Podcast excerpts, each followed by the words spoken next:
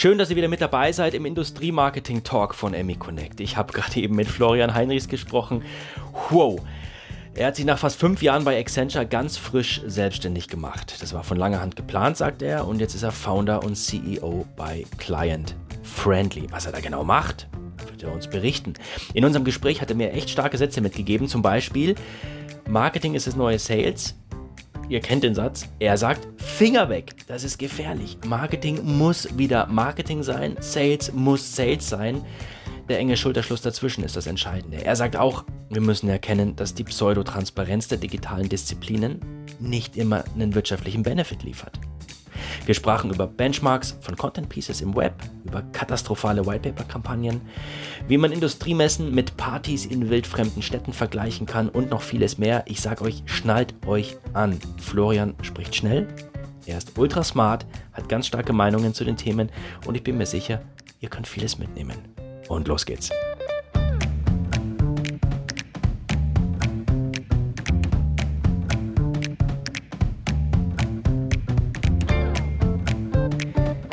Lieber Florian, schön, dass du dir die Zeit nimmst, dass es klappt mit unserer Podcast-Folge ähm, und wir zusammenkommen. Ja, Matthias, ganz, ganz herzlichen Dank für die Einladung. Ich, ich freue mich drauf. Und ähm, ja, wenn du magst, können, wir ein bisschen, äh, können wir ein bisschen über die Marketing-Themen sprechen, die du mitgebracht hast. Genau. Äh, mich, mich interessiert natürlich ähm, äh, vorneweg, warum geht denn jemand wie du nach fast fünf Jahren bei Accenture und da warst du Senior Manager äh, Content Marketing Lead Industry X, daher kennen wir uns ja auch. Mhm. Ähm, warum geht so jemand nach fünf Jahren in die Selbstständigkeit und gründet Client Friendly?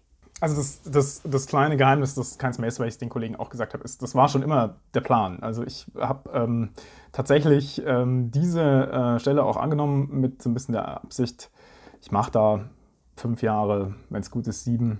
Ähm, und äh, dann mache ich mich selbstständig. Ich, ich war ja vorher lange in der Agenturszene unterwegs oder als Marketingberater ja. auch in, in, verschiedenen Rollen. Ähm, und habe mir gedacht, ich brauche noch eine Station in-house sozusagen bei, bei einer okay. großen Beratungsunternehmung. Und äh, damit ich die Seite auch nochmal kennengelernt habe und dann gehe ich raus und, und mache mich als Berater der Berater selbstständig. Und so ist es jetzt gekommen. Ähm, die fünf Jahre habe ich nicht ganz voll gekriegt, die sieben auch nicht. Das hatte nichts damit zu tun, dass es nicht gut war, sondern es gab jetzt ein paar Beschleunigungen. Ähm, ich, ich würde für so eine Beförderung markiert im Haus, wo ich mir dann gedacht habe, warum soll ich diesen Pfad jetzt einschlagen, ähm, wenn es mich hinten raus eh nicht interessiert? Ne? Vielleicht lasse ich den Platz für andere. Mhm. Auch weil das, das immer verbunden mit ähm, ein bisschen Vorarbeit. Ne? Da muss man dann durch irgendwelche Leadership Development Programme und so. Und ich habe mir gedacht, oh, ich bin jetzt auch noch drauf. Dafür, dass ich am Ende sowieso was anderes machen will.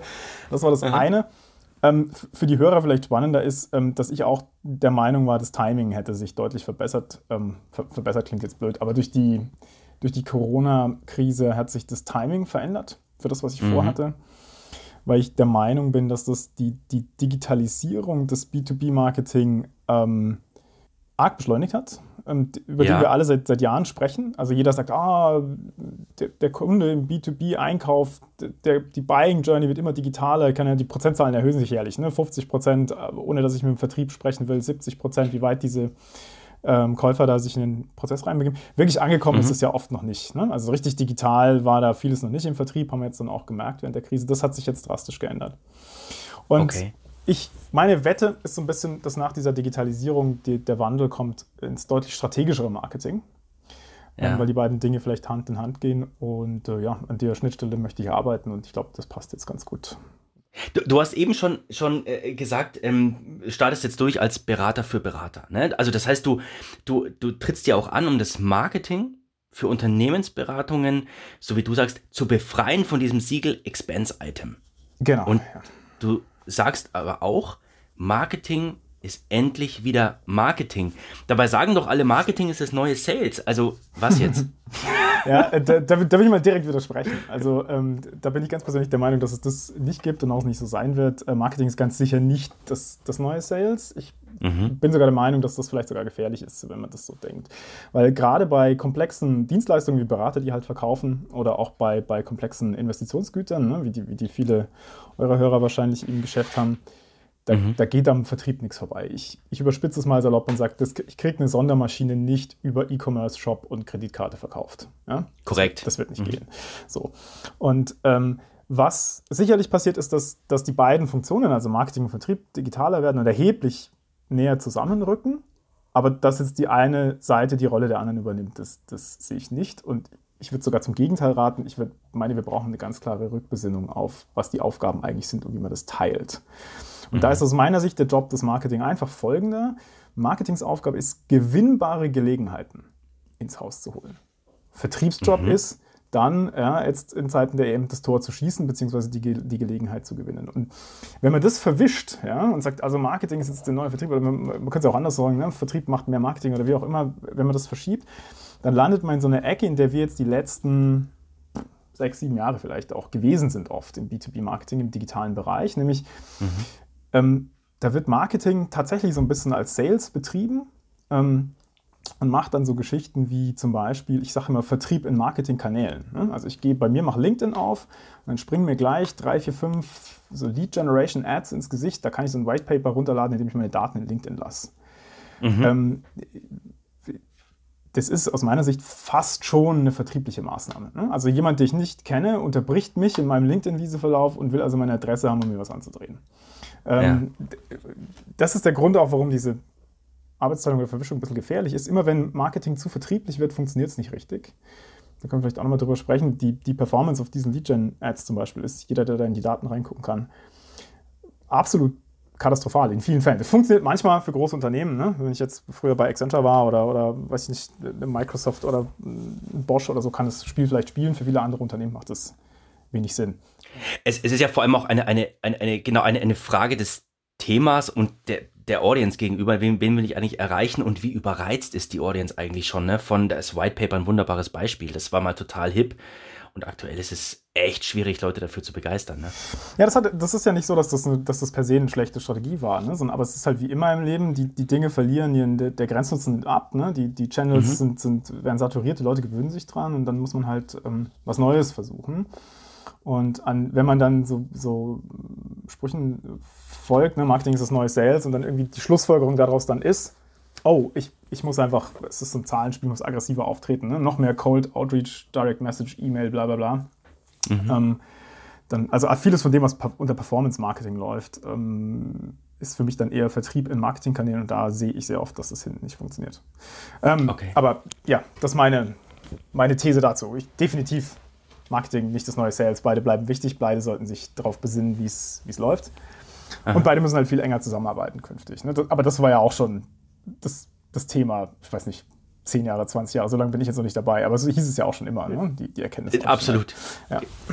Genau. Ob das in der Praxis dann auch wirklich so ist, das ist dann immer äh, die, äh, die Frage, aber das, äh, da ist natürlich schon ein enger, enger Schulterschluss anzuraten, ganz klar. Du sagst aber auch, Florian, ähm, der, der klassische Verkauf ist sauteuer. Ja? Und das dämmert jetzt auch vielen B2B-Unternehmen. Frage ist aber, wie sieht denn dann deine Lösung aus? Im, ja, also das müssen wir, müssen wir gucken. Ich, ich glaube, das, ähm, was, was ich mit klassischem Verkauf meine, also vielleicht kauft man mir folgende Argumentation ab. Der, der ganz klassische Vertrieb, also Messen, Telefonie, weiß ich nicht, ähm, war, war mit Sicherheit teurer als die Kombination, die wir jetzt die letzten, das letzte Jahrzehnt oder die letzten fünf Jahre, wie auch immer, hatten. So eine Verbindung aus digitalem Marketing, ne? dann mhm. ein Handover in den Vertrieb. Das hat anfänglich ganz gut funktioniert, hast du ja gesagt. Ne? Die White Paper eine Zeit lang lief das prima. Mhm. War, da hatten wir also schon mal eine Kostenreduktion sozusagen, weil ich, weil ich halt viel günstiger Reichweite aufbauen konnte, vielleicht als vorher. Jetzt ist, ist das Problem, dass die, die, die Channels da saturiert sind, dass viele der Maßnahmen nicht mehr so gut funktionieren und ähm, dass die Kosten, vor, vor allen Dingen die versteckten Kosten, halt äh, massiv steigen. Ich habe jetzt vorhin auf dieser Lead-Janet auf, auf LinkedIn rumgehauen. Also ich bin per se ein großer LinkedIn-Fan, aber ich sehe halt folgendes mhm immer abspielen in, in diesen Kanälen. Da, da, kauft jemand diese Ads ähm, und freut sich dann, dass er für irgendeinen Preis, der als phänomenal gilt, weiß ich nicht, ne, unter 100 Euro oder so, ein Lead in den Vertrieb abgeben kann. Mhm. Ähm, jetzt ist das System im Unternehmen so gebaut, dass der Marketer auch für das Erzeugen von Leads belohnt wird. Ne? Das ist die Incentive-Struktur. Also Marketings Job ist Lead-Gen und um den Rest kümmert sich der Vertrieb. Dass jetzt folgende Logik greift, ist in den Unternehmen oft nicht transparent. Von diesen 100 Euro pro Lead Leads, die der Marketer oben in den Funnel reinkippt, ne, sind die mhm. Conversion Rates abenteuerlich. ein Prozent, zwei Prozent, mhm. keine Ahnung. Das heißt, von 100 Leads, ähm, die der da reinkippt, äh, ruft der Vertrieb 98 umsonst an, wenn es gut läuft.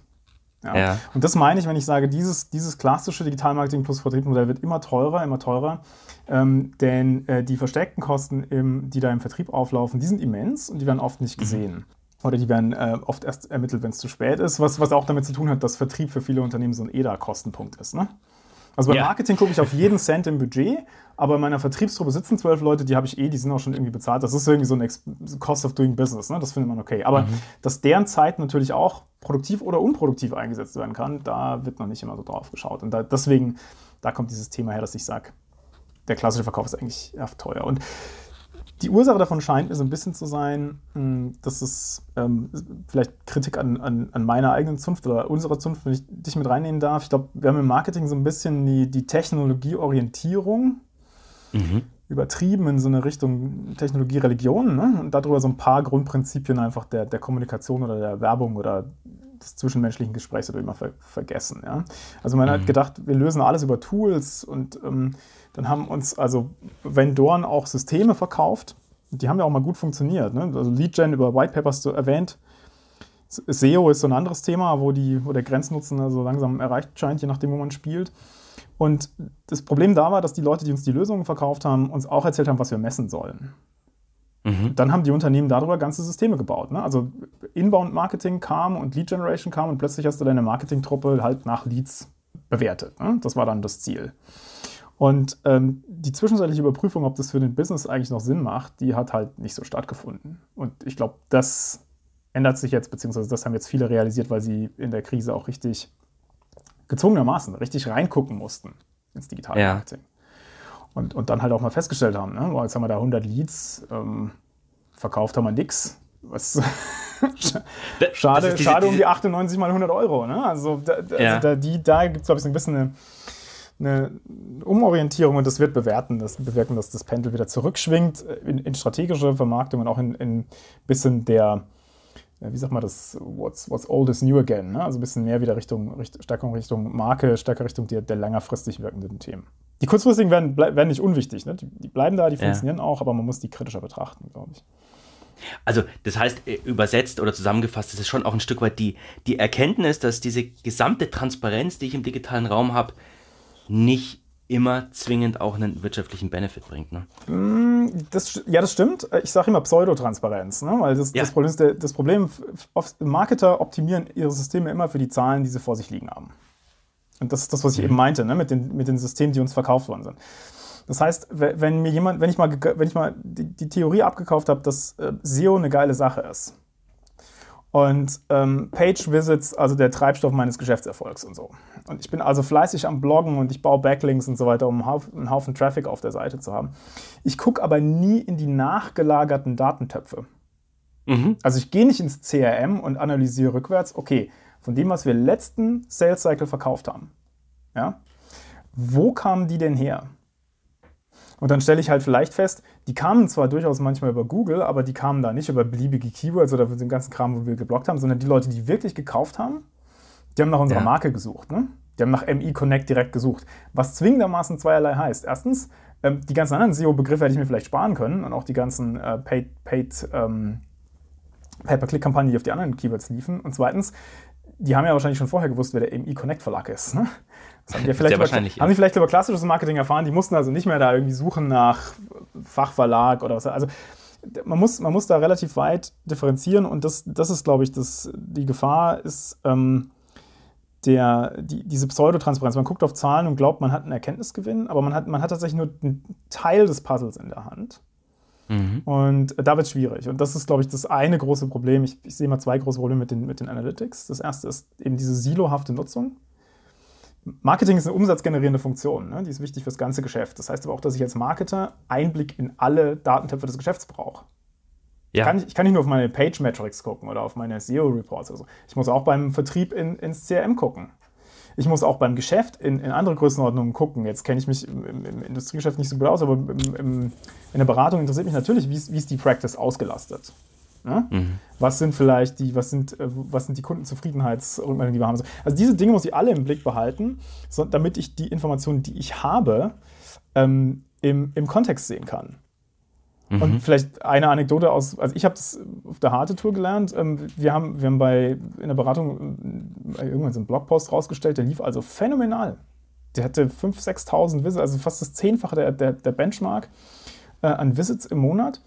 Und ähm, äh, wir waren also völlig begeistert und haben den gefeiert. Und erst als ich ins CRM geguckt habe und mhm. festgestellt, dass das nie zu irgendwas geführt hat. Nach einem Sales Cycle nicht, nach zwei nicht, nach drei nicht. Ne? Also Riesentraffic nichts gebracht. Dann haben wir genau hingeguckt und was waren das? Das waren 5000 Studierende im Monat. Also ich übertreibe jetzt, aber ähm, die sich von der Beratung eine Studie runtergeladen haben, weil die halt ein ganz, ganz brauchbares Uni-Thema getroffen hat vielleicht oder so. Für unsere Kunden war das nicht mhm. relevant. Und jetzt hoffe ich, dass wir trotzdem ordentlich Conversions hatten, nämlich in, in Abschlussarbeiten oder so, aber fürs Geschäft hat der Artikel nichts gebracht. Ne? Und das war für mhm. mich so ein Moment, wo ich dann auch gesagt habe, okay, man muss das ganze Bild sehen, sonst feiert man vielleicht das Falsche. Ne? Und läuft auch rum und erzählt den Leuten, Bloggen ist geil, guck mal, wie viel blablabla. Und in Wirklichkeit kam das ganze Geschäft der letzten beiden Quartale über einen anderen Kanal. Ne? Weiß ich jetzt nicht, direkter Vertrieb oder eine Eventreihe oder was auch immer. Das, das wäre dann quasi der Punkt, ja, wir haben alles in Dashboards erfasst, ne, aber hören dann doch auf, das zu hinterfragen. Sondern sehen die Zahlen, ne, sehen die Kuchendiagramme und die Graphen und sagen, alles cool.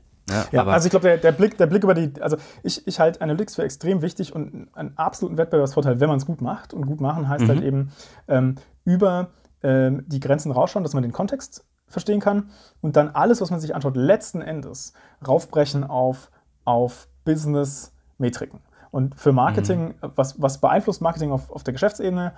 Ähm, Pipeline, ja, ähm, ähm, Win, äh, Win Rates in Beratung auf jeden Fall, ne? also die Wahrscheinlichkeit, mit, mit, der, mit, mit der ich die Pipeline dann auch wirklich konvertiere, ähm, den Verkaufszyklus, also wenn mein Marketing mhm. gut ist, die, die Kunden schon verstanden haben, wie ich tick, wofür ich stehe, was ich machen will, dann werden die, die Verkaufsgespräche kürzer.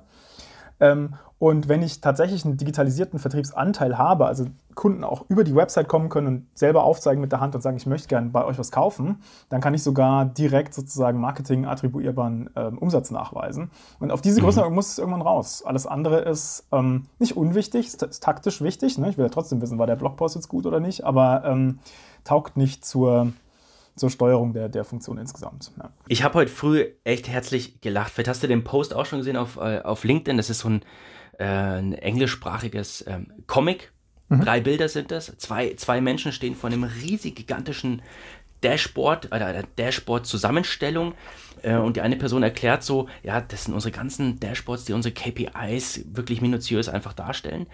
Ähm, und die andere Person fragt, aber welcher Graph geht denn da gegen Null? Mhm. Und die Person sagt, ja, das ist der Graph, der aussagt, ob wir unsere Dashboards verstehen. ja, genau. Oder inwieweit ähm, wir sie verstehen. Ne? Den, den kenne ich tatsächlich, ja. ja. den kenne ich tatsächlich. Aber das, das, das ist ein bisschen, ich habe wir haben erst ein Problem ges, ges, gestriffen, gestreift, gesträuft, keine Ahnung. Ähm, von den zwei, also die, die, das zweite Problem, was ich sehe, ist so ein bisschen in dem Comic drin. Ne? Also äh, Analytics, Dashboards und dieser ganze Kram, das, das ist notwendig, aber ist nicht hinreichend. Ja? Mhm. Es ersetzt nicht das Gespräch mit dem einzelnen Kunden. Und da meine ich wirklich das, das 1 zu 1 Gespräch, so wie wir jetzt gerade vielleicht miteinander reden. Ähm, da bin ich der Meinung, dass das äh, Marketing in Unternehmen das, dieses äh, zurückerobern muss, ganz dringend. Und äh, auch beherrschen muss. Das ist nicht einfach. Ne?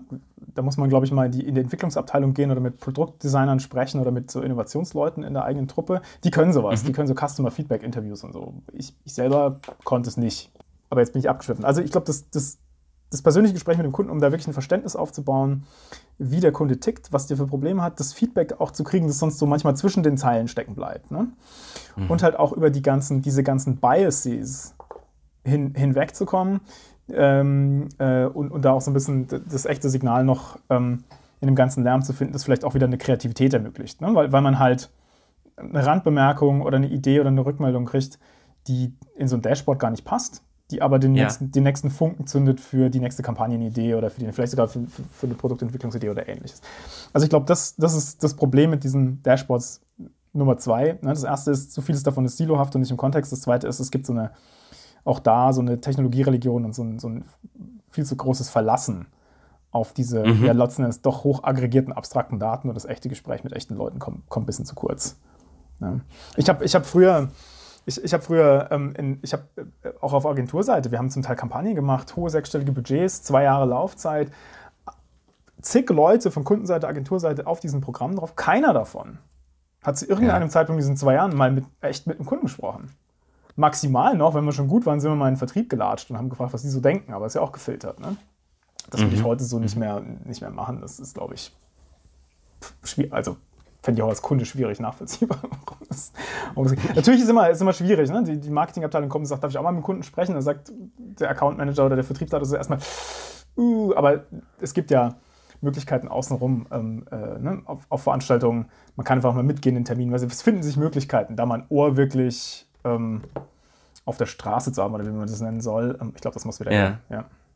Das heißt also, Analytics und, und, und, Dashboards und so weiter, ja, das sollte jetzt nicht in den, in den Wahn ausarten, aber wichtig ist trotzdem auch diese, ich nenne es mal gelebte Kundenzentrierung, ne? Customer Centricity, die ja. wirklich noch ähm, auf der Agenda zu belassen. Ähm, auch zu kurzen Marfos einfach ein kleines Kundenset mal anzurufen oder anzuschreiben, was sie da dazu denken, sondern sich nicht nur ähm, auf Zahlen zu verlassen. Absolut, ja.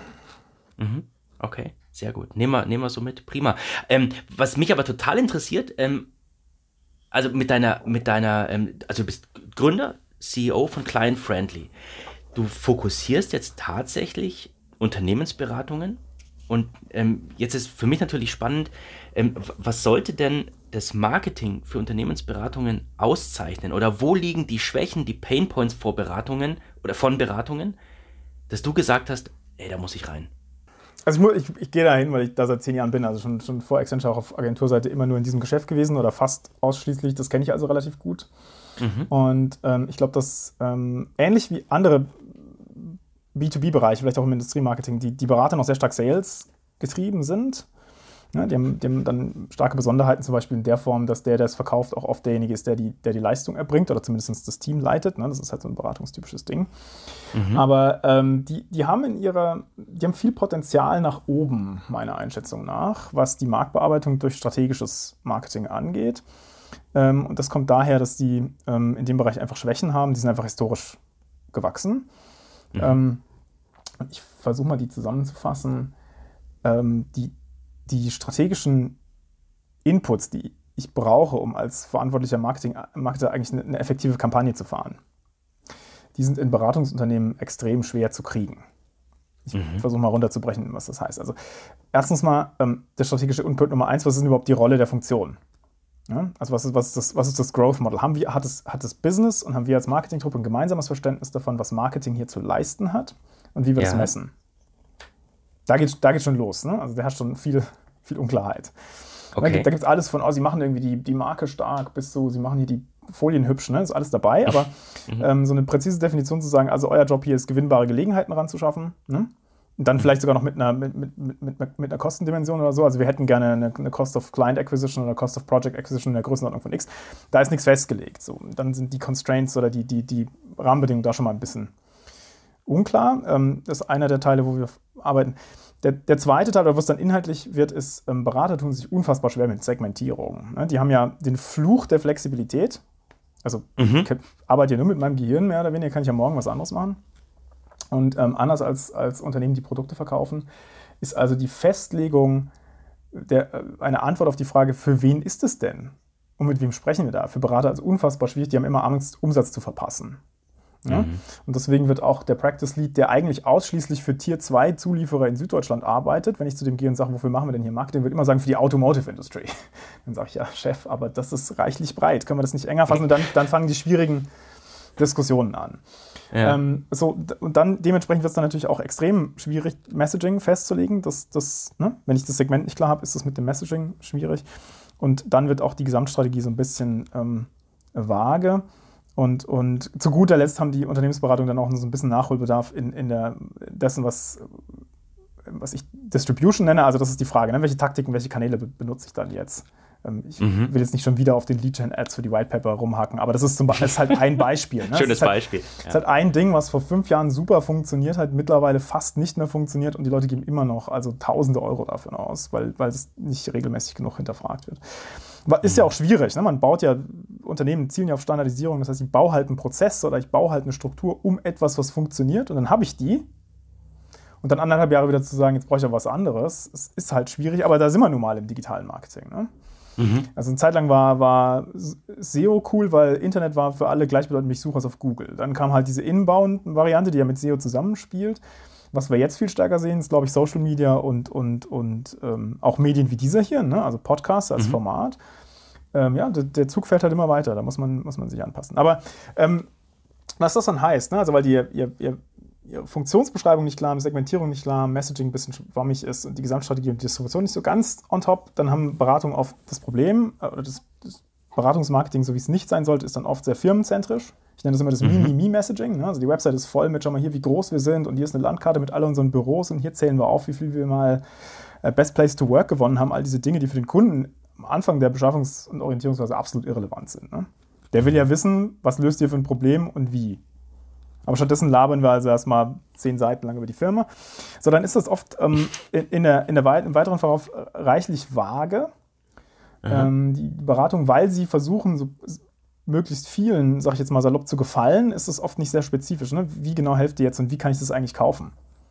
Ich habe mhm. eine, hab eine persönliche Fehde mit dem, mit dem Kontaktieren Sie uns-Button auf, auf Websites, äh, weil ich das fast passiv-aggressiv finde. Ne?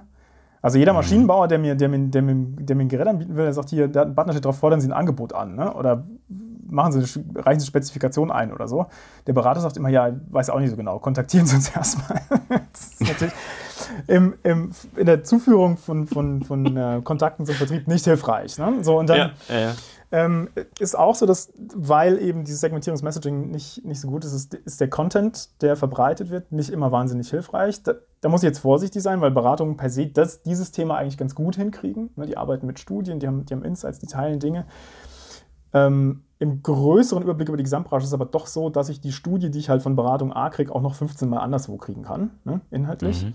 Und mhm. die, da, die Tatsache, dass die Distribution oft nicht so gut ist, reduziert die, die, den Nutzwert der, der, der Beiträge auch. Also viele, viele Beratungen haben immer noch diesen klassischen Publikationsweg, die denken, wir müssen Thought Leadership machen.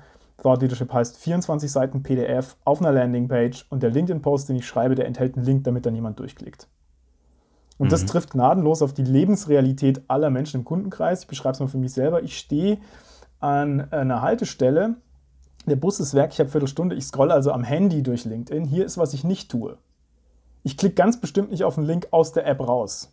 Meine ich. Mhm.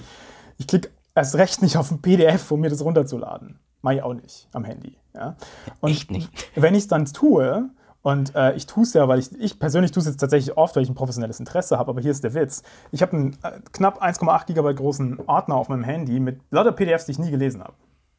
Ja, verrückt. So. Okay. Und ähm, das ist das, was ich meine, wenn ich sage, wenn die was Interessantes zu sagen haben, warum packen die das nicht in eine Serie aus 1300 Zeichen LinkedIn-Posts? Ne? Da kann ich die in der App lesen, mhm. habe auch verstanden, was die von mir wollen. Kann den Typen vielleicht, der es gepostet hat, auch direkt anschreiben oder so. Ne? Aber es sind halt diese da gibt es noch so ein paar äh, alte Zöpfe, die, die glaube ich, irgendwann mal ab müssen. Und ähm, das sind eben so die, solche, das sind Ansatzpunkte, an, an denen wir an, anfassen mit so einem Prozess, den wir gebaut haben, mhm. der vorneweg sehr viel zu tun hat mit Business Alignment. Also wir, wir helfen den Marketing-Teams direkt mit dem Business zu arbeiten, die Entscheidungen, die sie brauchen. Und dann hinten raus machen wir viel ähm, Hilfe bei der, der Strategie, Überarbeitung, Messaging und, und dann auch der Kampagnen, dem Kampagnendesign, der Planung. Ja. Das, das, würde aber bedeuten, Florian, also ähm, die, wenn, wenn Unternehmensberatungen irgendwie die, die Bereitschaft, vielleicht auch die Fähigkeit fehlt, einen Fokus zu entwickeln, ja, du sprachst ja von der Segmentierung und so weiter und so mhm. fort, ähm, dann ist das ja oder widerspricht das ja ähm, dem, woran wir jetzt zum Beispiel wahnsinnig viel gearbeitet haben in der Organisation, Fokus schaffen. OKR-Logik aufbauen, klare Ziele formulieren und immer eins nach dem anderen. Ähm, das klingt jetzt schon fast unmodern, wie manch, nicht alle, aber wie manch eine Unternehmensberatung un unterwegs äh, sind äh, vom Mindset her. Oder was ist das? Ist es wirklich nur diese Angst, was zu verpassen? Oder hat da tatsächlich auch die Modern Modernisierung es gefehlt? Ich glaube, die Modernisierung, das könnte sein, dass es manchmal fehlt. Ähm, ich ich glaube, dass die Großteil davon ist halt in, in, den Strukturen begründet, wie Beratungen die haben. Und das ist halt, ja. die sind ja oft in der Matrix-Organisation aufgestellt. Das heißt, sie sind organisiert wie eine Arztpraxis. Ne? Da tun sich mehrere Partner zusammen und haben dann ihre Teams. Und so ging das ja tatsächlich auch mit dem Marketing in diesem Bereich los. Also irgendwann sind halt drei Unternehmensberater auf die Idee gekommen, dass wenn man sich zusammentut, ne, die, die, der Empfang, die Büromiete und die Kostenstelle Marketing, also durch drei gehen, somit günstiger sind. Ne?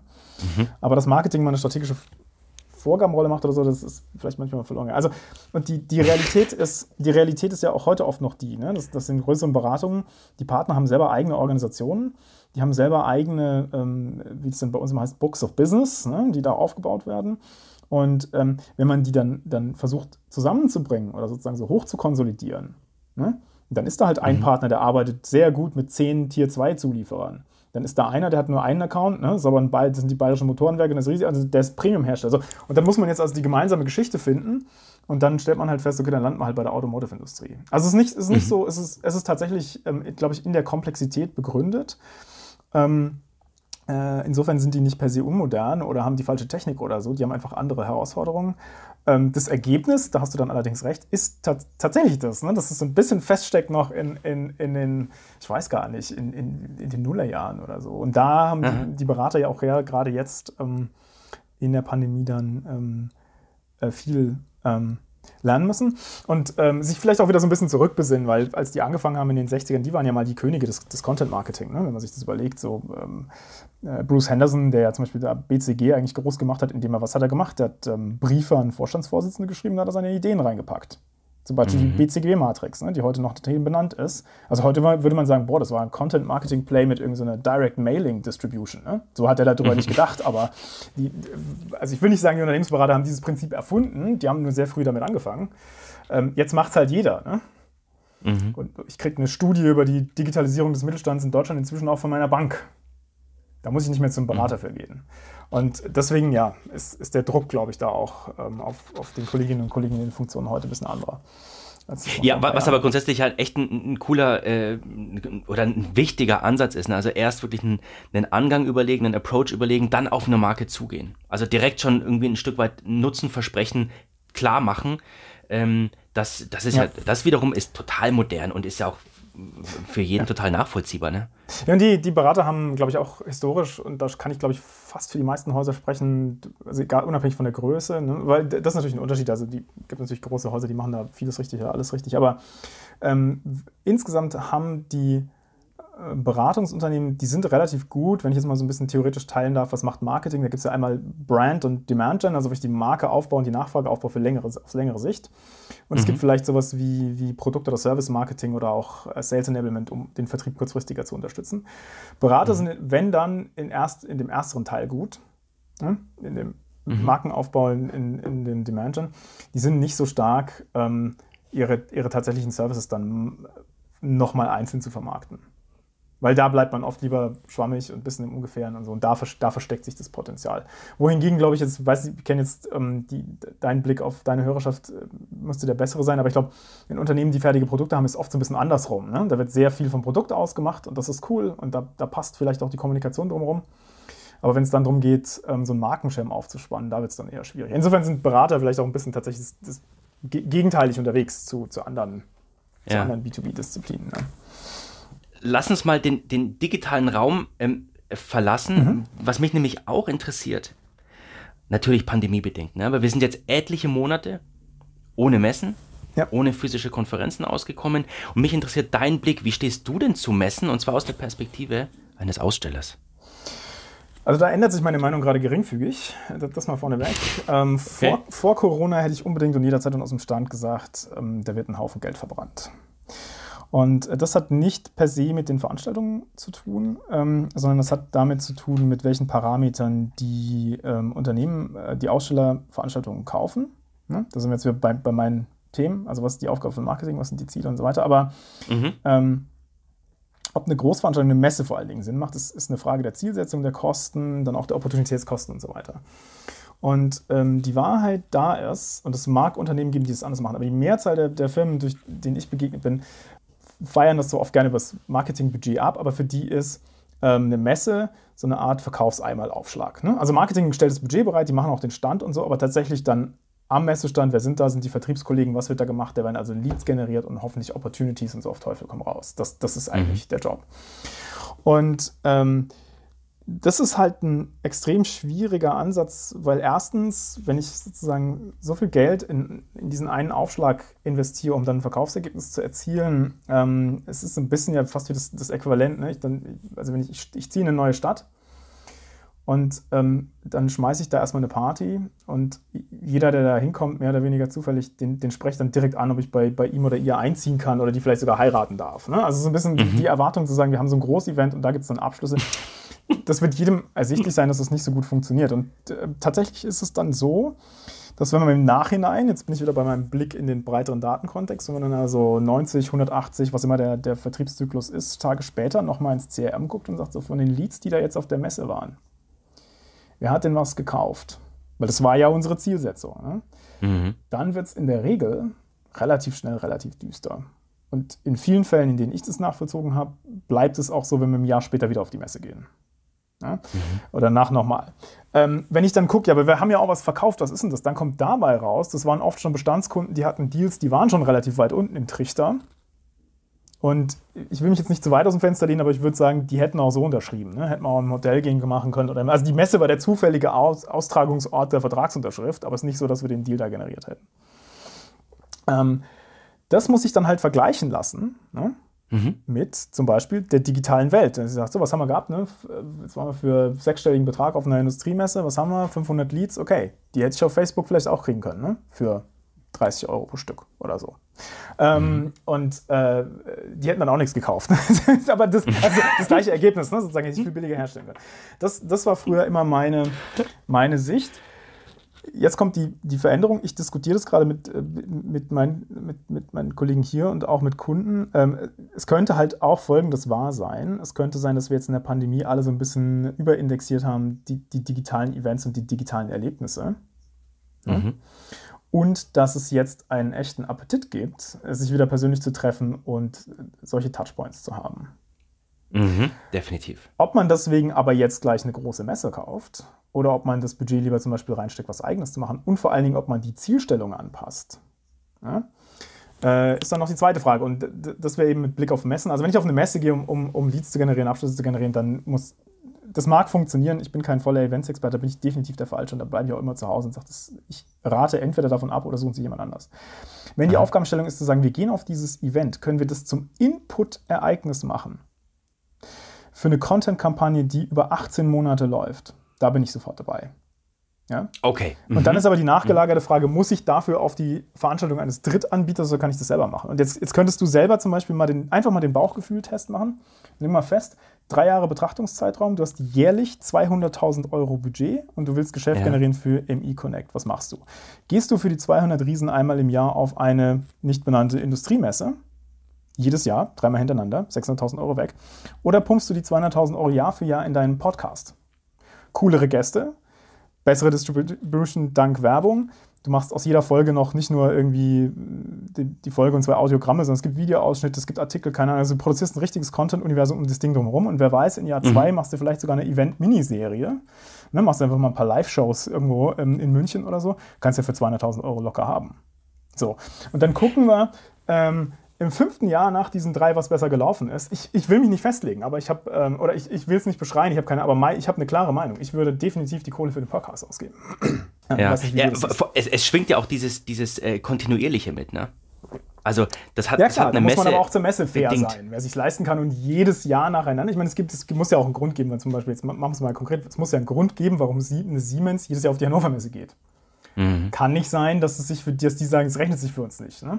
Nur ähm, nicht jedes Unternehmen ist Siemens und ähm, für, für, also für die Kunden, die ich zu, mit denen ich zu tun habe und die Bereiche, in die ich wirklich in die Tiefe reingucken kann, ist diese Opportunitätskostenfrage oft das Argument, das dann gegen die Veranstaltung spricht.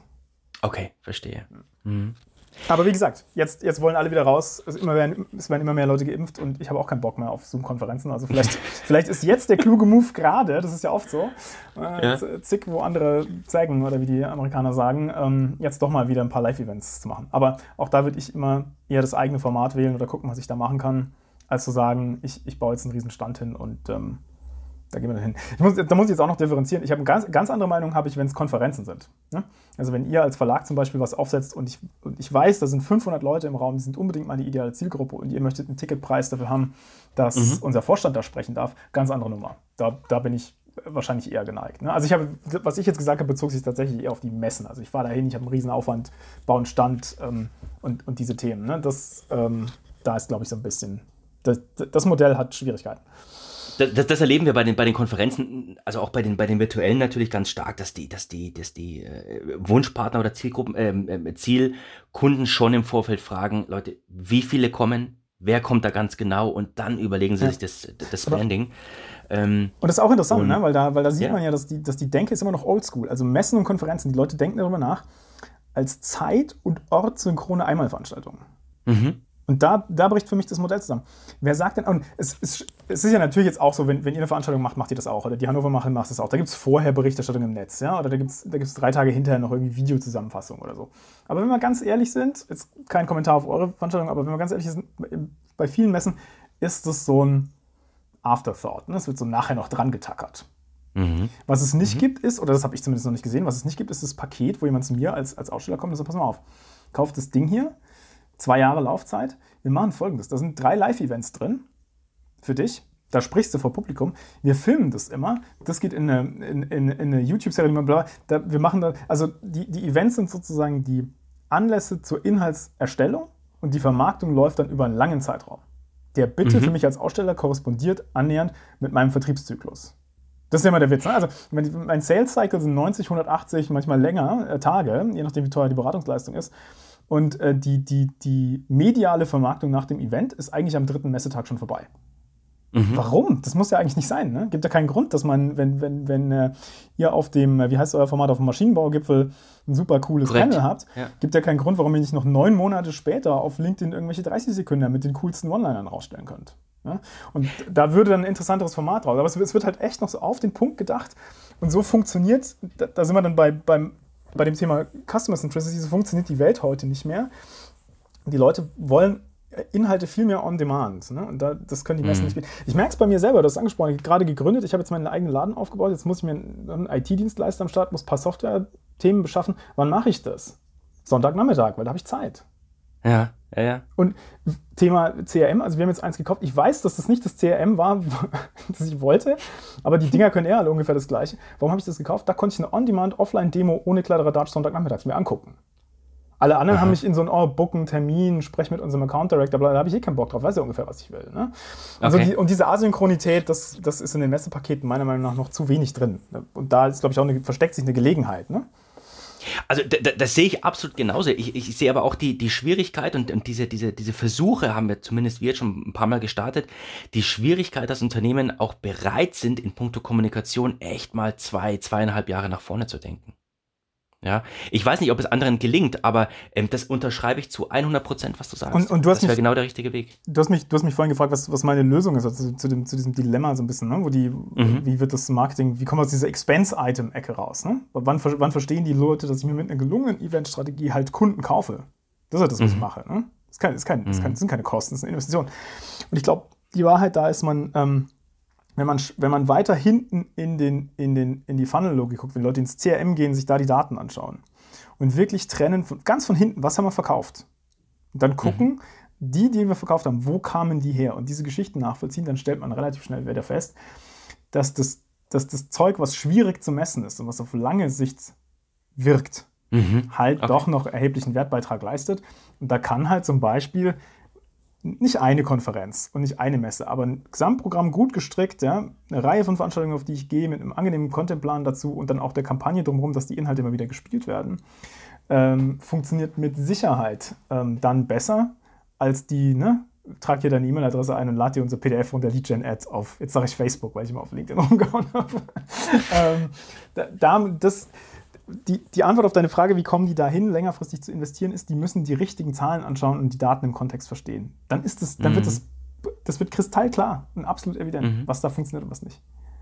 Also das wird, das wird unser äh, Teil unseres Weges sein, weil wir jetzt ganz, ganz frisch unser äh, Geschäftsführer, der Moritz Wart, auch Geschäftsführer von SVV ist, also Süddeutscher Verlag Veranstaltungen. Mhm. Und da werden wir jetzt dann auch, denke ich mal, in, in, in einigen äh, Tagen, Wochen dann einfach in die, in die Hirnszenarien einsteigen. Ne? Wie müssen denn tatsächlich die, die Konzepte aussehen, ähm, die die Kunden wirklich begeistern, ja, und, und wo auch erlebbar wird, ähm, was ich davon habe, wenn ich ein paar Euros ausgebe. Ja, ja und dann man, zum Beispiel halt auch zu sagen, ähm, die, die, eins dieser Channel-Themen, die, die, die ich zum Teil beobachte, mit denen ich auch zum Teil angefangen habe zu experimentieren, dieser Community-Aufbau. Ne? Also, dass man Online-Communities nachhält, zum Beispiel für Leute, die sich auf einer Messe treffen oder ein gemeinsames Thema entdecken oder wie auch immer. Ähm, all die, also all diese Dinge, die, die in anderen Teilen des Medienbetriebs schon funktionieren. Mhm. Da würde ich hinschauen, ähm, und ich will mir nicht anmaßen, eine, eine Messe zu managen. Ne? Aber wenn, wenn solche Fragen auftauchen, da würde ich, da ich mal gucken. Mhm. Also zum Beispiel, mhm. warum, warum äh, leiden die Fachverlage? Ähm, und gleichzeitig gibt es in den USA Journalisten, die sich auf Substack selbstständig machen, weil sie Newsletter schreiben, für die Leute 9 Dollar im Monat bezahlen. So, so, ne? Also das, da gibt es einfach neue Formen von Distribution und auch neue Formen von, neue Geschäftsmodelle um Content drumherum oder auch um Events yeah. drumherum, keine Ahnung. Da kann man bestimmt jemand, der cleverer ist als ich, auf, auf geile Ideen kommen, wie man das verzahnen kann, sodass das nachher auch wieder Sinn macht. Aber da muss man auch genau über diese Cases Bescheid wissen und die auch einfach mal vergleichen mit dem, mit dem eigenen Tun tatsächlich. Ne? Ähm, kostet wieder, wieder Zeit, aber den Horizont muss man unbedingt aufmachen. Und das ist halt das Klassische, das ja. ist ja überall immer dasselbe. Ähm, da, da, bin ich mit Sicherheit, habe ich meinen eigenen Blindenfleck, das ist halt immer dieses Innovators-Dilemma. Ne? Wenn du in dem System drinsteckst, was ja schon funktioniert hat, ist natürlich mhm. unfassbar schwer, dazu sagen, das nehmen wir jetzt auseinander, weil wir brauchen was anderes. Du hast ja deine ganze Karriere auf der Grundlage von dem System gemacht. Ja. Halt genau, so. genau. ja. Was mich auch interessiert, Florian, das habe ich jetzt wirklich vor ein paar Tagen ähm, wieder verstärkt mitbekommen. Ich weiß nicht, ob du so Agenturen kennst wie Wir retten die Welt, Below One, Tutaka. Mhm. Korrekt. Es entstehen gerade so viele Agenturen, ähm, die die ähm, Unternehmen fokussiert zum Thema Nachhaltigkeit beraten ja. und auch dabei helfen wollen, Nachhaltigkeit in eine Marke zu integrieren. Ich frage mich immer, ähm, ist es jetzt irgendwie ein trendy Hype, um irgendwie ein paar Euros mitzunehmen oder siehst du auch eine echte Ernsthaftigkeit dahinter?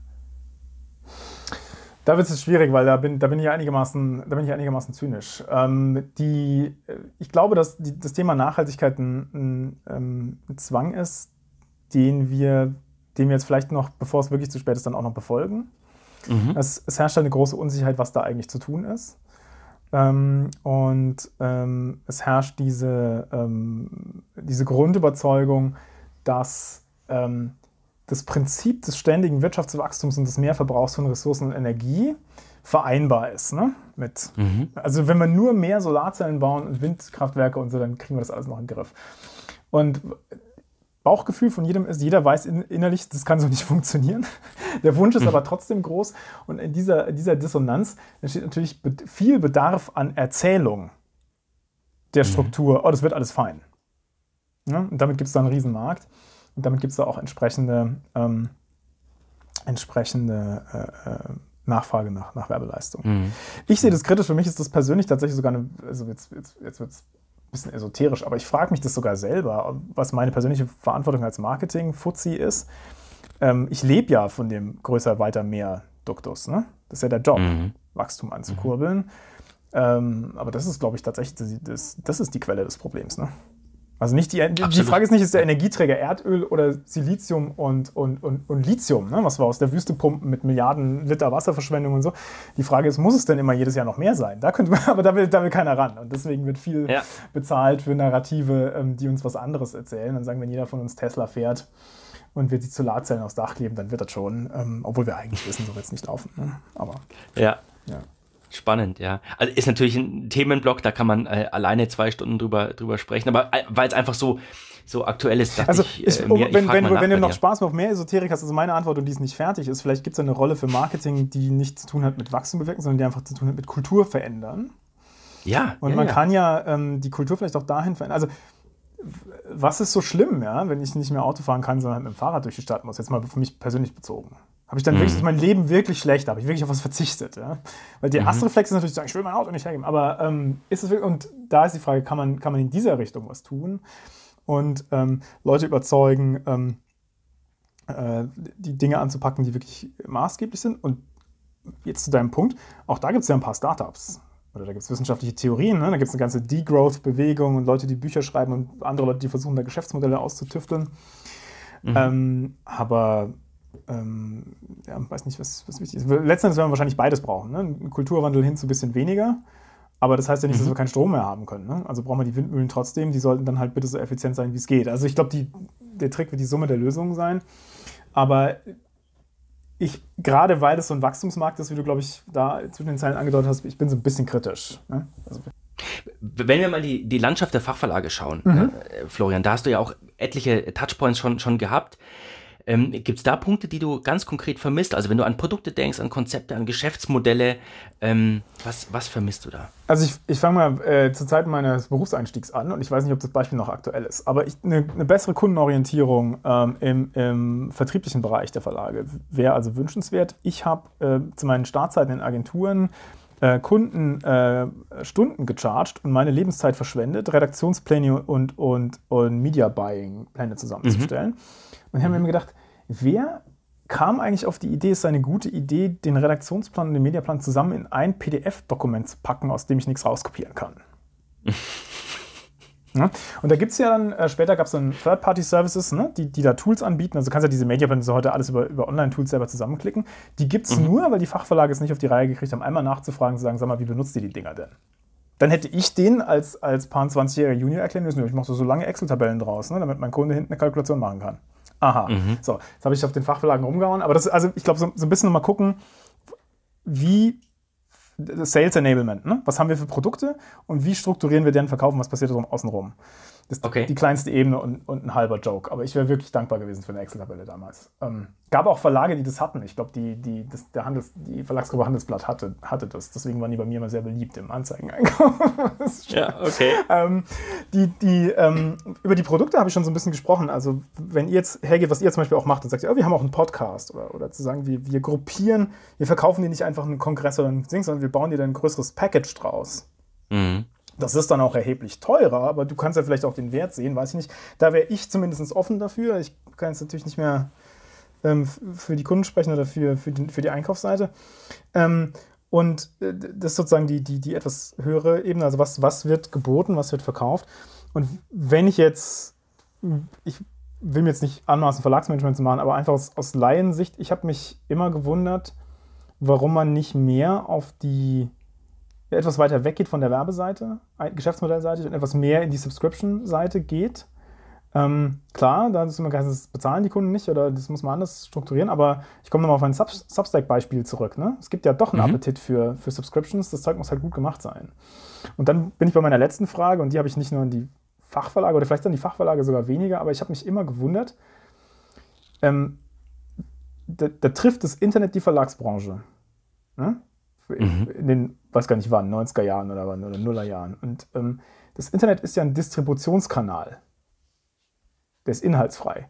Und die Reaktion ganz vieler Verlage ist, was machen die? Die behalten ihre Distribution, also ich sag mal salopp, die, die Druckausgabe wird beibehalten, aber die Redaktion wird ausgedünnt.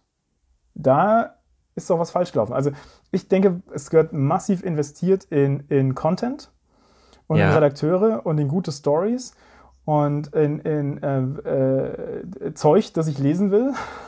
hat gesagt. Mhm. Und ich glaube, ein Fachverlag, der sowas auffangen kann, ähm, kann dann auch, ne, dann, dann klappt es von oben nach unten runter. Der, hat dann, der kann dann auch geile Produkte anbieten, der kriegt nicht dazu, große Pakete zu bauen, bla bla bla. Der wird vielleicht ein bisschen unabhängiger von der Werbung, sondern kann sich über, über solche Sponsorship, also Werbung jetzt im Sinne von das klassische Anzeigengeschäft, ne, sondern kann sich über so, so Content und sonstige Partnerschaften und dann mhm. vielleicht eine, eine entsprechende Abosumme, die ich als Leser auch gerechtfertigt finde, besser über Wasser halten. Ich, jetzt habe ich wahrscheinlich ähm, 20.000 Dinge im echten Verlagsgeschäft übersehen. Aber da, da habe ich drüber nachgedacht. Ich habe mir gedacht, wieso? Warum sind die Hefte dünner geworden und die, die PR-Beiträge mehr? Und das hätte man nicht andersrum. Klar, Cashflow wahrscheinlich, ne? Aber die, die Gelegenheit wäre wahrscheinlich richtig, Kohle in die Hand zu nehmen und das geilste ja. Industrie-Marketing, äh, sorry, Marketing, das geilste Industrie-News-Team Deutschlands zu bauen und da ein cooles Heft rauszurufen. Weiß ich nicht. Oder, Absolut. Entschuldigung, wahrscheinlich ist es kein Heft, vielleicht ist es ein Podcast, oder, aber wo, ja. wo, immer die Zielgruppe sich, sich rumtreibt. Ja. Richtig. Ja, ja, das ist, das ist aber der, der wichtige Punkt. Ne? Also wie, wie erreiche ich tatsächlich jetzt äh, Maschinenbediener versus den, den technischen Einkäufer? Das ist ja in, in der Fachmedienwelt total ähm, un unterschiedlich. Und ja, es ist schon ähm, eigentlich historisch äh, immer gefährlich gewesen, äh, hauptsächlich eine, eine Werbeeinnahmequelle zu haben und relativ wenig ähm, äh, Abo-Umsätze zu haben. Hm. Gilt jetzt nicht für alle Verlage, aber das ist im, im Industriemedienbereich total verbreitet. Und deswegen ist es ja schon eine Frage des A, Mut und B, brauchst du halt den absoluten, uniken Content, der die Leute arbeitsfähig hält, damit die sagen, okay, da gebe ich jetzt echt jede Woche oder jeden Monat Geld für aus. Ne? Mhm. Ähm, das ist eine riesige Aufgabe. Ich weiß nicht, ob man sich der schon mal so richtig gestellt hat. Nee, deswegen ähm, füllen die Lücke jetzt halt andere. Ne? Es gibt halt, mhm. halt, halt Netflix oder ähm, gibt es halt, äh, YouTube ist voll mit irgendwelchen ähm, äh, letztens stark fachinhaltlich getriebenen Kanälen. Ne? Ähm, mhm. das, das, sind alles, das, das ist die Halde der, der verpassten Gelegenheiten, so ein bisschen, ähm, glaube ich. Aber ähm, das heißt ja nicht, dass man die nicht, sich nicht wieder zurückholen kann. Also ich denke, dass gerade die Verlage ja auch ähm, viel Kompetenz, also viele Kompetenzen haben, die jetzt eigentlich entscheidend sind. Also ich glaube, gerade im Marketing stellt man jetzt fest, im Moment ist es unfassbar einfach, einen Haufen Busy Work zu erzeugen und Content herzustellen, der niemanden erreicht. Also mhm. es ist mhm. super einfach, einen ganzen Blog ein Jahr lang zu befüllen, drei Posts pro Woche, den nur Bots lesen. Mhm. Die, die SEO-Metrics sind super, aber kein echter Mensch guckt Es ist total einfach, einen Podcast aus dem Boden zu stampfen, der pro Ausgabe, keine Ahnung, nur zehn äh, Zuhörer kriegt. Einer davon ist meine Mutter. Ja? Ja. Ähm, ich habe so einen, deswegen mache ich den Witz. Aber die, ähm, also okay. es, es, Content rauszuwuffern ist heute nicht das Thema. Aber ein, ein, starker Redakteur zu sein, gute Inhalte zu finden, echt auch einen Aufwand zu betreiben, die Dinger zu einem Punkt, die Dinger, also die Geschichte zu einem Punkt zu entwickeln, wo man sagt, oh, das war wirklich, also die kopiere ich nochmal für einen Kollegen. Mhm. Das ist halt weiterhin ein sehr, sehr hartes Problem. Und ich glaube, die Kompetenz hatten die Verlage früher, haben die vielleicht auch noch immer. Die mhm. haben die halt zwischendrin im, im, Kulturkampf mit Google so ein bisschen aus dem Blick verloren oder so. Weiß ich jetzt nicht. Das ist meine, mhm. meine Außenwahrnehmung davon als, als Leser. Bin ja nicht im Verlag. Da brauchst du aber auch echt starke Köpfe. Ne? Also, dass, dass dieser, dieser Moment äh, passiert, das heißt, hast du gelesen, was die oder der da geschrieben hat? ey, das, ich leite es dir weiter oder ich kopiere es dir raus, ne? Ja, Wahnsinn. Ne? Aber die, die, hatten, die, hatten, die, die, hatten die Verlage ja mal, da hat ja nur ein Ausverkauf stattgefunden. Also wenn ich, wenn ich, wenn ich einen Euro hätte für, für einen Haufen Marketing-Directors und sonst wie, die, die wahnsinnig bezahlt in irgendwelchen Software-as-a-Service-Putzen heute Marketing machen, früher aber Journalisten waren. Mhm. Also da könnte ich ein Sparbuch aufmachen. Die, diese Kompetenz, die ist ja wahnsinnig gefragt. Mhm. Ich, ich habe die, mhm. hab die bei Accenture auch und mache das jetzt wieder. Also wenn jemand zu mir sagt, ich brauche brauch jemanden, der ähm, äh, äh, äh, Content Marketing macht, das sagt, bleib mir weg mit, also bleib mir weg, sage ich nicht, aber dann meine erste Wahl sind immer Leute, die einen journalistischen Hintergrund haben. Weil mhm. die alles können, worüber wir gesprochen haben. Also zielgruppenorientiert oder leserorientiert denken, ne? Inhalt sorgfältig herstellen. Ne? Also nicht, nicht irgendwie zwei Blogs lesen und dann eine Zusammenfassung schreiben und das war dann originelles Denken. Nee, zehn Leute interviewen, ja. Und die widersprechen, so, und dann also wirklich abarbeiten an dem Ding, bis es gut ist. Das war ja alles mal da. Das ist halt, das müsste man, ja, weiß nicht, ob man das zurückholen muss oder Wer soll das bezahlen, ja. ist wahrscheinlich die Frage, ne? Ja. yes. Aber ich glaube, da gibt es da gibt's, da gibt's Bedarf am Markt und die, den, den wird halt jemand füllen. Man sieht es ja auch so ein bisschen. Ne? Jetzt, die New York Times hat ja richtig zugelegt im, im, im Subscription-Geschäft, jetzt auch bedingt durch die politische Situation in den USA, klar. Mhm. Fachverlagswelt ähm, kenne ich jetzt, muss ich zugeben, die, die Details nicht so gut, aber ich könnte mir auch vorstellen, dass es in, in jeder Branche für ein wirklich gut gemachtes Magazin immer einen Platz geben wird. Und da sind, da sind ja auch viele einfach nicht hops gegangen. Ne? Also wenn man mhm. sich jetzt in der Landschaft umguckt, dann sieht man ja wahrscheinlich die Champions. Alle anderen sind ja schon, sind ja schon verschorben, sozusagen. Das, ja, das ist ja auch zum Beispiel eine, eine super erfreuliche Ent Entwicklung bei der, bei der Süddeutschen Zeitung, ne? die Digitalabos, ähm, die sich wirklich fulminant toll entwickeln. Ja. Ähm, und ja, das ist genau diese, diese Gegenbewegung, die man tatsächlich braucht. Und, und jetzt fangen die Verlage auch an und differenzieren das halt aus. Ne? Was war früher ein Digitalabo? Das war mhm. wortwörtlich die, die Experience von der Zeitung halt auf meinem Tablet. Mhm, genau. Weißer Hintergrund, schwarze Schrift und so. Und ich denke mir mal, ja, aber das ist jetzt doch, im Grunde genommen ist das Ding noch eine Internetseite. Kann man da nicht ab und zu mal ein Video? Und so, das fängt ja jetzt an. Ja? Und, und mhm. damit, glaube ich, wird, wird der Mehrwert auch wieder höher. Ähm, ja. ja. Also ich bin grund grundsätzlich, glaube ich, optimistisch ähm, für, für die Fachverlags. Mannschaft. Ja, Gott sei Dank. Ja, Gott sei Dank. Aber das, das bringt mich genau zu der Frage ganz grundsätzlich, Florian. Wie, wie hältst du dich in, informiert? Ja, also, ich weiß, bist ein riesen LinkedIn-Fan, ja, das ist auch wichtig zum Netzwerken, aber äh, wie, wie, informierst du dich und vor allem, wie motivierst du dich jetzt für, für deine Arbeit, die ja doch als Selbstständiger ein bisschen anders abläuft? Ja, also ich, ich habe schon immer so ein bisschen, ähm, äh, ich glaube, ich bin ein bisschen strukturiert, was meine Informationsdiät angeht. Ähm, und, und bin also sehr, ich konsumiere einiges, bin aber sehr selektiv und es funktioniert bei mir so. Mich interessieren Dinge, die, die mit, ähm, ich denke darüber immer nach, als, als Prinzipien oder First Principles zu tun haben, sowohl mhm. für mich als Mensch als auch als, als für mein Handwerk, sag ich mal. Und da bin ich äh, nach wie vor ein großer Anhänger des guten alten Buches. Also da, da lese ich oh ziemlich oh ja. viel. Ähm, und äh, dann auch gerne in Kombination mit ausprobieren. Also wenn ich mir ein Buch anschaffe, in dem ich der Meinung bin, dass ich es lesen will, dann habe ich auch oft einen Plan, wie ich in den nächsten sechs bis acht Wochen damit mal rumspielen kann mit dem, was ich gelernt habe. Ne? Mhm. Konkretes Beispiel, ich habe vorhin gesagt, echte Kundengespräche zu führen, um echtes Feedback zu kriegen, ähm, viel schwieriger als gedacht. Man fällt sehr schnell auf False Positives rein, ne, fragt so, dass man das, die Antworten bekommt, die man halt hören will. Mhm. Also habe ich mir von, von irgendeinem, glaube, der Typ ist Produktentwickler, ich muss nachgucken, ein Buch gekauft äh, zu dem Thema, wie mache ich solche Interviews besser? Und dann habe mhm. ich mir mal ähm, acht davon in den Kalender gelegt ne? und teste jetzt mal das Messaging von meinem eigenen Laden in, in Einzelgesprächen ja, cool. und probiere das aus. Also das ist eine Variante. Ähm, Podcasts schleichen sich da zunehmend ein, statt das Buch mhm. zu lesen, ne? das zu hören, also mit, mit Tiefgang. Und das sind so das, ist das Grundlagenzeug. Ähm, und für meine News bin ich, ähm, also für das, was ich ein bisschen tagesaktuell oder klein-klein haben will, hast du hast LinkedIn erwähnt, auf jeden Fall. Ähm, vielleicht der ein oder andere Podcast auch, der etwas kürzer ist. Und ähm, mit Blick auf die Fachverlage nochmal, ähm, Fachpresse oder auch Tagespresse ist für mich so ein Thema, wenn ich eine Recherche betreiben muss. Ne? Also ist jetzt nicht mal, das ist dann sozusagen anlassbezogen. Also neuer Kunde mhm. ist da, ich will mich kurz in deren Welt umgucken oder wir arbeiten an einer Strategie und ich muss ein bisschen, brauche einen schnellen Überblick über eine Welt, die mir nicht so geläufig ist. Und dieser Überblick muss mir aber auch die Möglichkeit geben, kurz mal tiefer zu tauchen, wenn da irgendwas ist, was ich wissen will. Und das ist für mich da definitiv nach wie vor ähm, die Fachpresse in, in den jeweiligen, ne, was mhm. immer der Beritt ist. Ja. Gibt es denn Dinge, die, die, die passieren müssen, da, damit du abends echt happy mit deinem Arbeitsalltag bist? Also ich kann mir vorstellen, also wirklich Status jetzt, ne, mhm. äh, in deiner äh, völlig neuen Rolle, CEO, Gründer, neues Auf, äh, Aufgabenpaket äh, vor der Brust. Ähm, wann bist du abends happy? Weil ich glaube, du hast ja unwahrscheinlich viel anzuschieben. Ähm, es ist kein Ende in Sicht, aber was kann denn passieren? Aber ich bin, ich bin, schon, bin schon sehr happy, weil ich jetzt wieder der Herr ja. meiner, meiner eigenen Dinge und vor allen Dingen auch der Herr meiner, meiner eigenen Zeit bin. Das war ja in dem, in dem Accenture-Konzern in so einer globalen Rolle ähm, unfassbar viel Orchestration immer, ne, die dann auch ähm, mhm. viel, viel, Zeit braucht. Ähm, ich habe darüber nachgedacht, also was, wann bin ich denn zufrieden? Ich, ich bin so ein bisschen, ähm, welches fürs Denken bezahlt wird, blöd gesagt. Ähm, ja.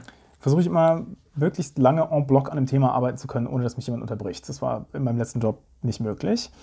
Ähm, und deswegen glaube ich, ein großer Teil meiner, der Zufriedenheit mit meinem Arbeitstag hängt damit zusammen, ob ich mit meinem eigenen Kalender mhm. durchgekommen bin. Ich bin ein großer Fan von diesem, von diesem Timeboxing. Also ich block mir morgens vier Stunden, um dann an einer Sache zu arbeiten. Und dann lege ich mir auch gleich in den Kalender die anderen To-Dos und dann sage, ah, da brauche brauch ich vielleicht eine halbe Stunde, dafür brauche ich zwei oder so. Und mhm. ich bin immer unzufrieden, wenn ich das nicht hinkriege. Also wenn das Ding, was ich, wo ich gedacht habe, das ist in einer halben Stunde fertig, wenn das zwei Stunden dauert. Ne? Okay. Oder ich wollte die vier Stunden eigentlich frei haben, aber dann hat das Kind irgendwas im Kindergarten, ich muss los und dann, hat's, dann bin ich nicht fertig geworden oder so. Ne? Also ich bin immer happy, wenn's, wenn der Plan funktioniert. Wenn es geschmeidig durchläuft. Wenn's, ja, genau, das dürfte ja wahrscheinlich jedem so gehen. Und ähm, dann ist mir noch ein bisschen, ähm, bin ich mal sehr happy, wenn ich noch irgendwo an was stoße, was ich nicht kann oder wo mir jemand was erklärt, was ich, wenn ich was dazulernen kann. Das brauche ich jetzt nicht jeden Tag, aber ich das ein paar Mal die Woche habe. Mhm. Und weil du die Gründung angesprochen hast, im Moment ähm, versuche ich auch noch, also jeden Tag einmal mit, mit dem Kunden zu sprechen hm? Ja. Also nicht, man müsste wahrscheinlich hm. mit, mit, mit, mit, möglichen Kunden, also dass, dass da die, das Vertriebsthema auch so ein bisschen im Spiel bleibt bei mir, weil das liegt bei mir. Ähm, ja. Und ähm, das mag jetzt für den einen oder anderen vermessen klingen, aber für mich ist auch einigermaßen wichtig, dass ich nach fünf bis sechs Stunden eigentlich durch bin mit dem Tag. Das hat jetzt mit der Toll, persönlichen ja. Situation hier zu tun. Aber nochmal noch dieses Thema fürs Denken bezahlt werden. Ich kann nicht wirklich super produktiv, kreativ für einen Auftragskunden tätig sein, viel länger als vier Stunden, fünf Stunden. Und da mhm. muss ich mhm. ehrlich sagen, da habe ich mich rangearbeitet. Ja. Mhm. Ähm, und dann mache ich vielleicht noch ein paar E-Mails, schlage mich noch mit meinem Steuerberater rum oder so, aber dann war es das. Mhm. Und ähm, ich, ich kann nicht, ähm, meine frühen Arbeitstage waren oft zehn, manchmal zwölf Stunden. Mhm. Und das Zufriedenheitsgefühl war nicht hoch und ich behaupte jetzt mal, der, der objektiv messbare Output an der, an der gegebenen Zielstellung war vielleicht auch nicht der beste. Ne? Ähm, mhm. Und wenn ich das vermeiden kann und das Gegenteil davon tun, also das arbeiten, was wichtig ist, relativ dicht gepackt und dann früh raus, dann bin ich eigentlich immer ziemlich happy. Ne? Noch geht's. Mal schauen. Ja. ja, ja. ist ja noch ein winziger Laden. Ja? Mal schauen, wie lange es noch geht. Ich hatte mir irgendwann äh, angewöhnt, äh, Output ist ein, ist, ein, äh, ist ein guter Punkt. Da habe ich mir gedacht, ey, was hast du den ganzen Tag getrieben, Matthias? Und dann ähm, schaue ich entweder meine Anrufliste durch, wo ich raus telefoniert habe, oder ich schaue meine gesendete Objekte in Outlook nach mhm. ähm, und habe dann teilweise wirklich an, an, an, an Tagen, wo ich total unzufrieden war, einfach geschaut, wie viele E-Mails habe ich jetzt nur intern rumgeschickt oder weitergeleitet und wie viel ging wirklich an Kunden raus. Ähm, und manchmal ist das echt heilsam, wo man sieht, na, es waren ja doch, hast ja doch vier Angebote größeren Ausmaßes heute fertig gemacht, ne? Ähm, so und so viele Anrufe mit, mit den Kunden gehabt, ähm, war eigentlich ganz cool. Sei mal nicht, nicht, nicht so streng mit dir, ne? Ja, genau, okay, das ist auch, das ist auch eine coole, das ist eine coole Geschichte, genau. Das, das ist bei mir so ein bisschen eingebaut, weil ich halt, ich, ich plane mir meine To-Dos in den Kalender, ne? auch mit so einer Zeitschätzung. Aha. Da versuche ich so 60 Prozent vom Tag vielleicht zu planen, der Rest bleibt frei für irgendwie den, den Kram, der dich immer unvorbereitet trifft. Und wenn ich dann dran bin und es klappt nicht, dann ziehe ich das ich ziehe das immer nach. Das ist wahrscheinlich noch aus meiner, aus meiner Beraterzeit. Ne? Ich will immer so eine Zeiterfassung haben. Aber ich, ich kann dann ja. quasi sehen, so, hast du jetzt, weil du Angebot gesagt hast, hast du gedacht, du nimmst dir eine halbe Stunde, um das Angebot fertig zu machen, dann warst du doch zwei Stunden dran. Das, das sehe ich dann abends, ne? wie es lief. Mhm. Und mhm. Ähm, genau, da kann ich zwar auch sehen, was, was ich geschafft habe, aber wenn es dann manchmal der Schätzung total daneben ging, dann äh, bin ich doch so ein bisschen frustriert. Weiß ich nicht. Ja, das verstehe ich, das verstehe ich. Sag mal, gibt es jemanden, den du gerne mal hier im, im, im Podcast hören möchtest? Also, ne, Titel Industriemarketing Talk. Ja. ja, ja, genau. Da hatten wir vorher schon mal kurz drüber gesprochen. Ich habe ich hab ein bisschen nachgedacht ähm, und mal schauen, ob du. Ähm, ob du was Interessantes findest. Also, ähm, meine erste Idee war der, war der Boris ähm, Dolkani, ne? den kenne ich nicht, aber der, der Marketingverantwortliche bei Bosch, der diese Lecker Bosch-Kampagne schon angefragt, hat sich nie gemeldet. Bei allem, hat, ne? bei allem Verständnis ist, ist, ist okay, aber tatsächlich schon angefragt, ja. Also ich war so, sowas von professionell neidisch auf, auf den Mann, weil der halt, ähm, natürlich hatten die die Idee und das Projekt und so, aber mein Neid galt allein der Tatsache, dass er das, dass er das freigegeben bekommen hat. Da habe ich mir gedacht, Aha. ich weiß nicht, der muss ein Meister des Stakeholder-Managements sein, kann ich aber äh, Krass, ja. Zu dem Thema Stimmt. ist er ja auch schon zigmal interviewt, ne? aber die, die Frage, wenn ihr ihn bekommen könntet, für mich wäre, was macht denn der jetzt als nächstes? Der, ist ja, der muss sich ja vorkommen wie so ein Bestseller-Autor, der gerade sein geilstes Buch geschrieben hat und jetzt muss er das nächste machen. Also der Druck ist, glaube ich, ist, glaub ich nicht weniger geworden, ja, ja also absolut. Also fand, fand, ich faszinierend. Gut, aber der ist ja, glaube ich, ein bisschen naheliegend. Dann, ähm, ich finde ähm, ähm, super spannend, fände ich den, den Dave ähm, Peterson heißt er, glaube ich, der, der Marketingchef von Celonis. Okay. Jetzt nicht klassisches mhm. Industrieunternehmen, ich weiß, aber sehr industrienah Softwarebude. Und ähm, ich kenne das Unternehmen nicht gut, ich kenne ihn überhaupt nicht, aber ich finde diese Rolle so unfassbar spannend, weil die haben ja jetzt den Job, den vorher Wirecard hatte und davor SAP. Also Deutschland, die Deutschland AG dürstet ja danach, dass wir endlich noch ein Technologieunternehmen von Weltrang haben. Ja. Und den Job müssen die ja das erfüllen. Und deswegen, die, mich würde mit dem Gespräch interessieren zu der Frage, wer schreibt denn eigentlich eure Story? Bist, also wie viel davon kannst du selber machen und wie viel davon wird dir von, ähm, von der FAZ Süddeutschen, wie auch immer, Tagesschau auf den Leib geschrieben?